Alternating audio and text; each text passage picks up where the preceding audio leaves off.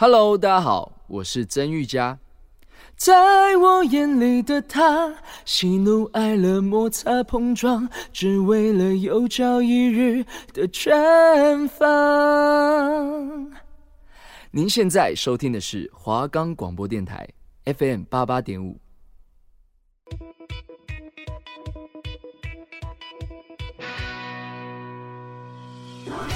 带你领略电影的世界。带你深入导演的心里，让你不止再次爱上经典电影，也让你忍不住想再看一百遍。推荐给你好看的电影，终结你的片荒。我是金奇，我是张俊凯，就让我们开始今天的华冈放映社。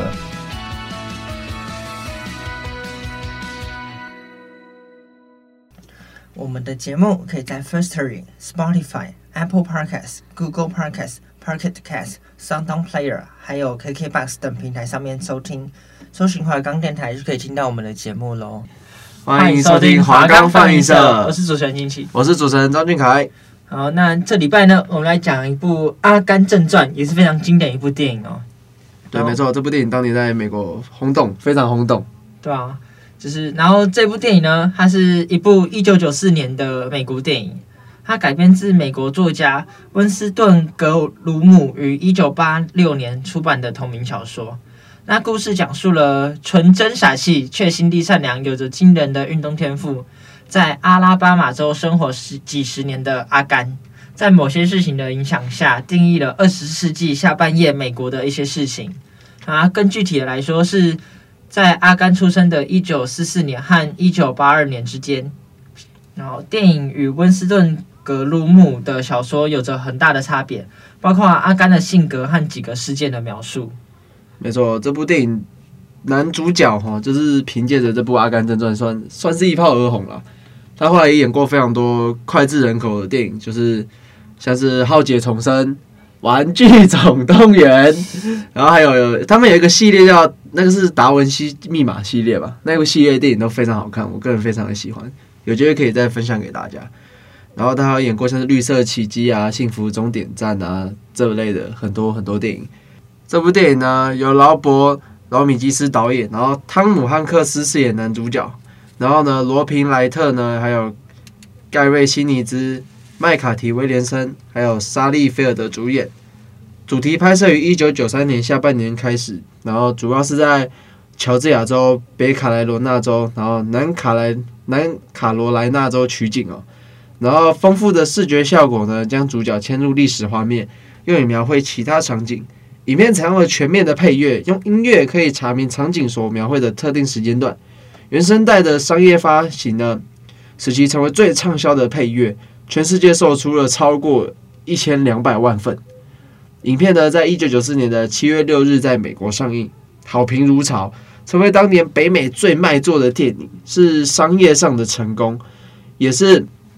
派拉蒙自年初将片场卖给维亚康姆后呢，第一次的重大成功。然后呢，影片上映期间在全球获得超过了六点七七亿的票房美元。然后本片会荣获奥斯卡金像奖最佳影片。然后劳勃·泽米基斯荣获最佳导演，汤姆·汉克斯呢荣获最佳男主角，埃里克·罗斯荣获最佳改编剧本，然后还有最佳视觉效果、最佳剪辑。然后本片还囊括很多很多的提名，像是金球奖啊、人民选择奖、青年艺术家奖等等。自影片上映以后呢，对主角还有政治象征意义有着不同的解释。然后，一九九六年影片中的巴布甘虾业公司开业，如今呢扩展到全球很多很多的地区。阿甘跑遍全美的场景呢，在现实生活中就是让让人们会想要去尝试的一种壮举。二零一一年呢。美国国会图书馆以最大文化历史和美学价值为由，把本片列入国家电影登记表里面。好，讲完了电影的大概介绍，那接下来我们来了解一下剧情的部分。那《阿甘正传》呢，故事始源于二十世纪的五零年代，那时阿甘还是个孩子，母亲给他起名弗雷斯特。那这个名字的起源是阿甘家族的远亲内森贝德福德弗雷斯特。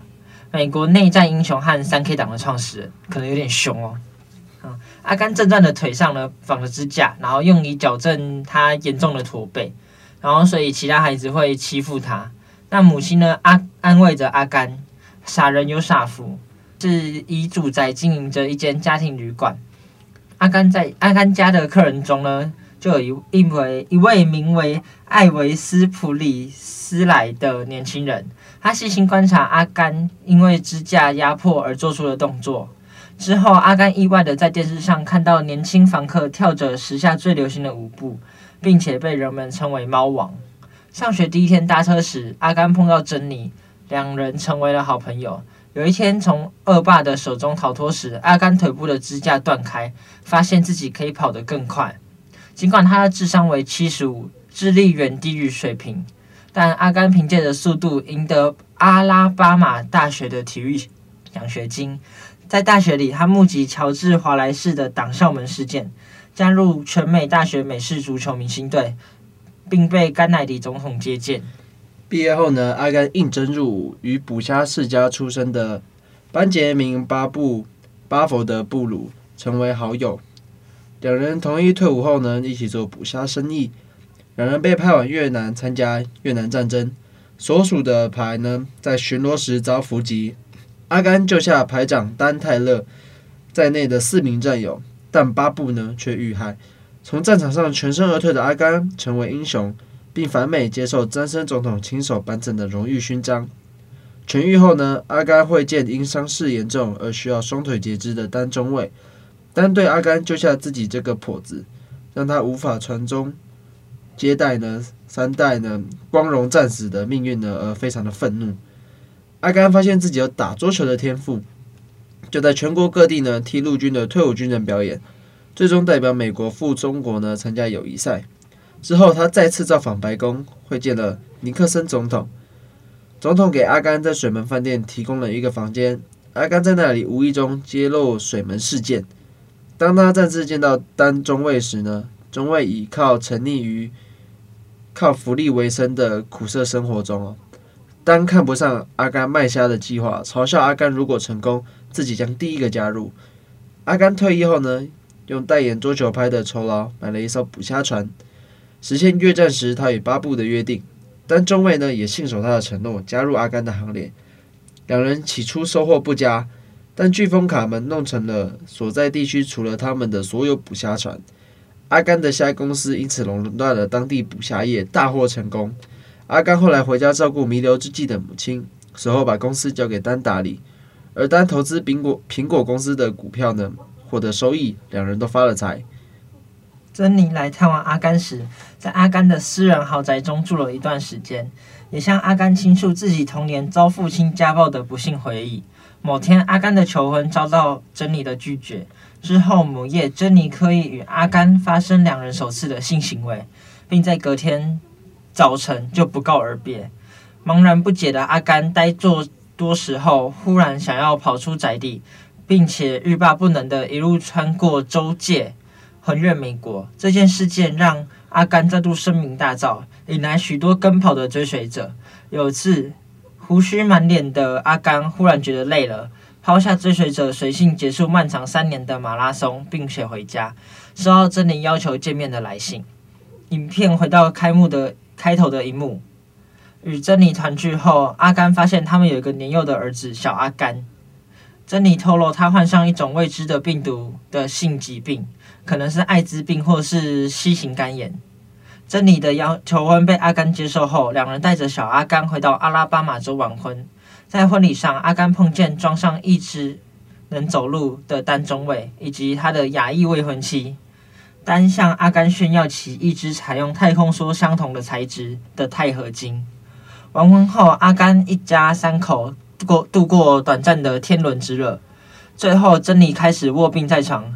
听着照料她的阿甘描述在日转丛林中的满天繁星、钓虾船远要远眺的海景、夕阳，以及马拉松途中湖光倒映、山脉连成一线的种种奇景，珍妮十分羡慕并感叹，真希望自己当时也在场。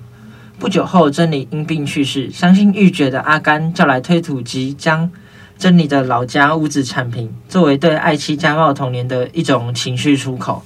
并将珍妮埋葬于家附近的大树下，也时常在墓碑前向珍妮诉说着确实有好好照顾儿子以及自己人生一路走来的信念。片尾，阿甘陪着第一天上学的小阿甘坐在轿车坐，在候车椅等候校车时，驾车的司机阿姨当年也在送过阿甘上小学。此时的他已从已改成嚼口香糖。他原本以为小阿甘跟阿甘一样弱智，但亲了小阿甘的机灵谈吐后，他露出亮脸的微笑。校车离去后，阿甘继续呆坐在椅子上，他的羽毛书签在风中飘舞。好，OK，那么在我们了解完正传的剧情之后呢，让我们听首歌休息一下，等下回来我们再继续聊一下有关《阿甘正传》的一些影后的一些分享经验。好，那我们听音乐休息一下。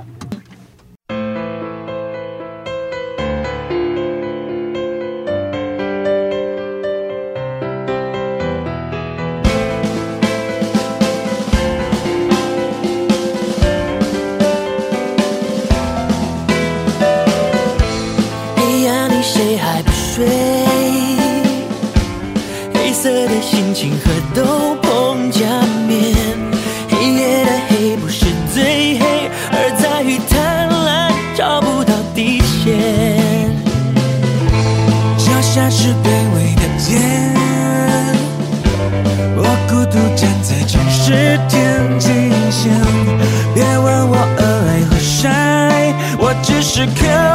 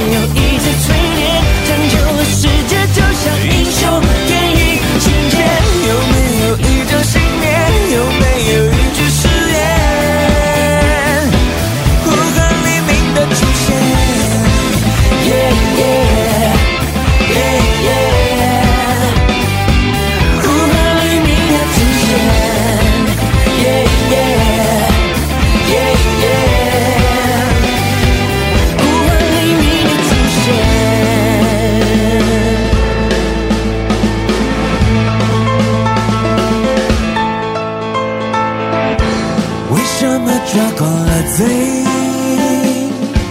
多年来更没目击过抢飞而平静还是想找谁淹没着人们深存的尊严文明在巅峰某天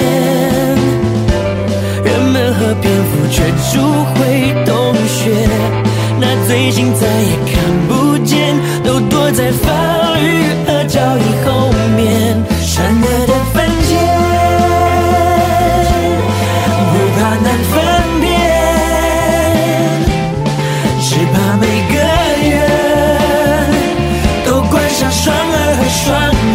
都还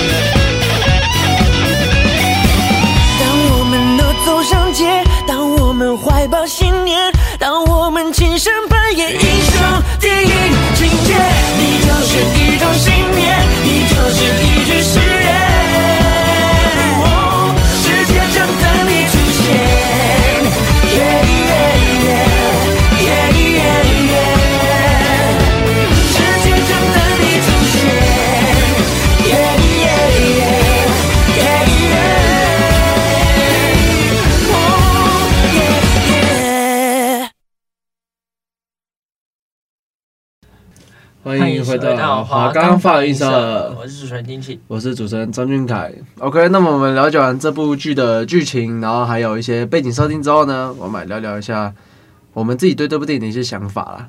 那讲到《阿甘正传》，不免俗的就要提到它里面的一些经典名句。那其中一句就是，英文我不会念，我讲中文，就是人生就像一盒巧克力一样，你永远不会知道你接下来会选到的是什么口味。就是 life is a like a box of chocolate，叭叭叭叭叭，这样。对，就是反正人生是很多变的，就是像剧中有讲到，呃，他的阿甘的他妈妈就跟他讲说，人生就是随风飘逸，就是随风逐流的，就是你永远不知道接下来发生什么事。但是相对的，他的那个单中尉也跟他讲了说，人生就是按部就班。但其实这两个人讲的话都没有什么错，对，就是每个人对人生的选择不太一样，对，对人生的看法也不太一样。就是这部电影里面有一个象征物，就是阿甘书伟的那个羽毛书签嘛，对对对。然后那个羽毛其实很多人的解析是它象征说，因为它里面有一句话是讲到，我们的生命可能就像羽毛一样，你可以落在任何的地方，也可以随风飘逸。对，但是呢。在其中，你改变的那些轨道呢，都是命中注定安排好的，那些都是你的命运，那你就要去体会它。对，就像呃，比如说剧中的单中尉，他原本很埋怨阿甘从战场救了他，然后到他慢慢接受了他断就是腿断掉的事实，到最后电影的最后面，他很骄傲的跟阿甘讲说，他有一个钛合金的义肢。他活得很开心，然后也有一个美丽的未婚妻。对对对对对，对就是呃随风逐流。对，就是命运给你的一些东西，或许是有时候或许不是你想要的，但它很有可能就是你人生中最好的选择。呃，但就是虽然说那不是你想要，但它发生了，你就只能接受它，你只能去面对它了。对啊，因为像是我们，像是我们回到中文的一些话，就是。我们常在说一句话：你的生命其实不在于你能把它活得多长，而是在于你能把它活得多宽。就是你要怎么去丰富自己的生命。哦，真的？那我觉得我生命够丰富了。啊，拜拜，很忙吗？先走了吗？对，我我先走了。我觉得生命够了，我够丰富了。然 后你要去干嘛？大厦七楼？差不多。不好吧？不行，我们这个节目要正向，要正面。不是说活的人生活得精彩吗？我觉得我够精彩了，差不多了。不行啊，人家平均智商七十五都活到这么老，你不行，你还要再活多活两年。啊，好吧，两年后再去。可以可以，两年后我不阻止你，好不好？两年后我再去七楼，再跳下来啊？不是啊，可是这部电影其实一直在传达给我们的，就是你会在生命中遇到很多不一样的事情，就像是阿甘他在这部电影里面，他做了很多很多完全不一样的事情。像是他有去参加战争，然后他以前年轻的时候是个运动员，然后他后来又要用跑步的横越美国嘛，对吗？就他生命一直在做一些很不一样的事情，但是这部电影里面有一句名言是说：“你只要能把一个小事做到最好，那你就是成就了一件伟大的事。”对，我觉得这部说很有意像，是阿甘那个跑步嘛，横越美国那个。他追吸引了很多的追随者来追随他，但其实他并没有想要那么做，他只是单纯的想这边跑步而已。对啊，然后他后来也是因为一时兴起结束嘛，这就是在告诉我们，你的人生你要做什么，其实你自己来决定。对，就是你想要去干嘛，没有人能阻止你，但是你要确信你当下是真的想要把这件事情做到最好，你有用最好的表现去面对这件事情。但其实阿甘跑步原本原本最主要只是为了逃离霸凌他的那一群人，但谁知道他跑着跑着就是越跑越快，他跑成了橄榄球的明星，跑出新人生呢？对，跑出新人生，然后他又去了越战，然后因为跑跑很快，所以可以救很多人，然后变成了民族英雄。对啊，这些导致他演的另外一部电影叫《抢救雷恩大兵》啊，不，不是，不是，不是，这个有有关联吗？没有，没有，没有，完全没有。还是我们下次来讲一下《抢救雷恩大兵》，也是不错的一部电影。这样下下礼拜的稿子就开好了。就是他跑一跑一跑，他当成了民族英雄英雄，然后又获得了国会的勋章，然后结果他在休养，就是战争过后休养期间，乒乓球越打越好，又变成了乒乓球的明星。然后到最后也因缘机会去买了捕虾船，然后也发生一件事情，他就变成了百万富翁，也是捕虾的事业也做得不错。你看这个这种人哪里找？又会运动，然后又有钱，然后又有想法。不对，我觉得这是完全是运气问题啊？是吗？他运气可能就是比较好一点啊。对，然后这部电影其实一直也有在告诉我们另外一个核心价值啊。首先是我们刚刚谈论到的命运给你们的东西，那。我们就是接受嘛。那还有另外就是阿甘的母亲告诉他的，就是不管你的人生是怎样子的机遇，你都要充满着爱去面对所有的事情。就是像是我们知道阿甘这个人，他的角色设定上智商不高嘛，但是阿甘却是用着充满爱的一些表现去面对他人生遇到的所有事情，面对所有人都是这样。像是单中卫，还有他越战上的表现，就是让我们知道他的这个人充满爱嘛。对啊，就很多人。他充满爱的表现，就跟他对珍妮一样。对啊，他从小就喜欢他，哪里找这么专情的一个女的啊？对啊，但珍妮也是一个渣女。没有没有，我觉得是啊。小阿甘呢？不是不是，珍妮是一个渣女。看她就是知道阿甘还喜欢着她，所以去去浪过整个人生之后，知道阿甘喜欢她，回来找阿甘，至少有个归宿。先浪啊，对不对？对啊，先浪哎、欸，她是个渣女啊。人不疯狂枉少年，先浪一下。这样不太对吧？啊，不对吗？但珍珍妮是一个渣女啊，没办法嘛，角色设定嘛，她就是一个渣女的角色，渣一下啊，谁不谁没有渣过的？仔细去想想，她就是一个渣女的角色啊，谁没有渣过？渣一下，对不对？我是没这个条件啦，我我我是不会做这种事啊，现在开始不敢承认，大家都不敢承认，这没有人敢承认这种事情。嗯，《阿甘正传》除了电影以外，它还它有一个。呃，比较有名的一个东西，它就是跟 Nike 合作的一个阿甘鞋。阿甘鞋，对，这双鞋子我买过啊，真的蛮好穿的。真的假的？对啊，我觉得还不错，这双鞋蛮好看的，也很好配。这双鞋当年销量很高诶。它后来复刻我就有买，它其实还不错啦。因为就是这部电影其实带给了观众很多很多的改变吧，我觉得。你看完这部电影，你只要去细细的品味一些里面的内容的话，我觉得你可以得到很多东西。那当然，这部电影不止给我们很多改变了，也给里面的演员很大的改变。每一个演完一炮而红，哎，可能是嗯、呃、命运的命运就跟电影一样嘛，命运的安排啊。对啊，这部电影众星云集，很厉害，然后演的这么有意义，不简单。就当初不是那么有名啊，但就是演完就红了，演完就红了，演完就红了。然后其实。这部电影可以讲的东西实在是，我觉得太多太多了。就它有非常非常深的含义啊，对吧？很，它有很多政治含义，就是我们美国历史不太懂的，其实我们也没有办法讲。啊，就是像它里面有想到，呃，党校门事件啊，水门案件啊，乒乓球外交啊，对啊，乒乓球外交都是一些暗示性的。就是呃，真的有这些事件的发生，只是把那个主角都换成了阿甘这个人，阿甘本人，对，阿甘本人。那其实也，他这个电影有带有一点点的政治嘲讽啊，对啊，就是他们把阿，他们把阿甘影射为就是，就是这些活动的人，就是借由这部电影去呃嘲讽一些政治上的一些事情，就是去展现出一些政治的不同啦。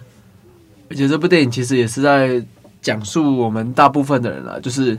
阿甘是一个智商只有七十五的人，然后他有先天的驼背，那这种人都可以把人生活得如此精彩，那我们凭什么要去怨天尤人？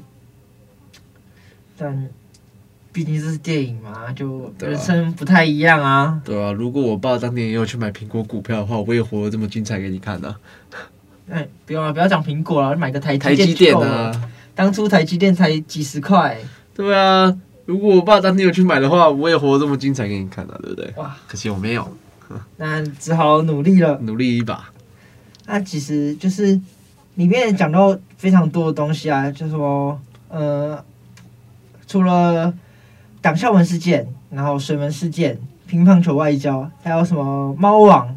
哦，对，猫网，还有猫网，还有越南战争，越战嘛。对，然后里面还有讲述到一些阿波罗登月啊、艾滋病啊、苹果公司上市，还有约翰兰农，就是披头士。对，披头士。哎，其实披头士这部电影结合了蛮多时事的东西，美国元素啦。对对对，美国一些重要元素。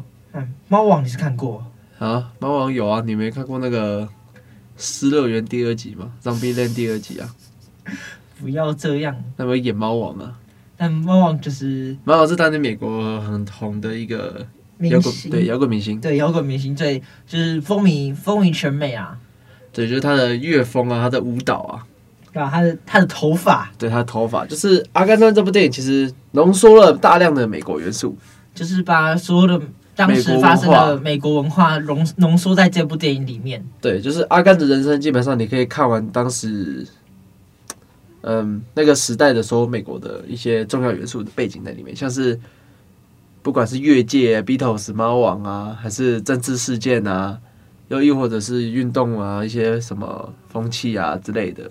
啊，那其实就是这部电影除了电影以外，它也有那个音乐，就是还有一些电影的原声带，就是它里面的场景啊，一些都有搭配一些音乐。所以你光听那个音乐，你就可以知道阿甘现在大概处于什么样的状态。那最后，他们也凭借着这个原声带啊，在美国也卖出了一千两百万份，然后也是畅最畅销的专辑之一。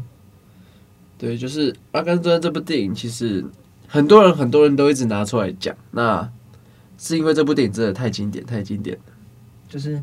呃，这个就是原本的作家也厉害，那导演改编的也非常非常的完美。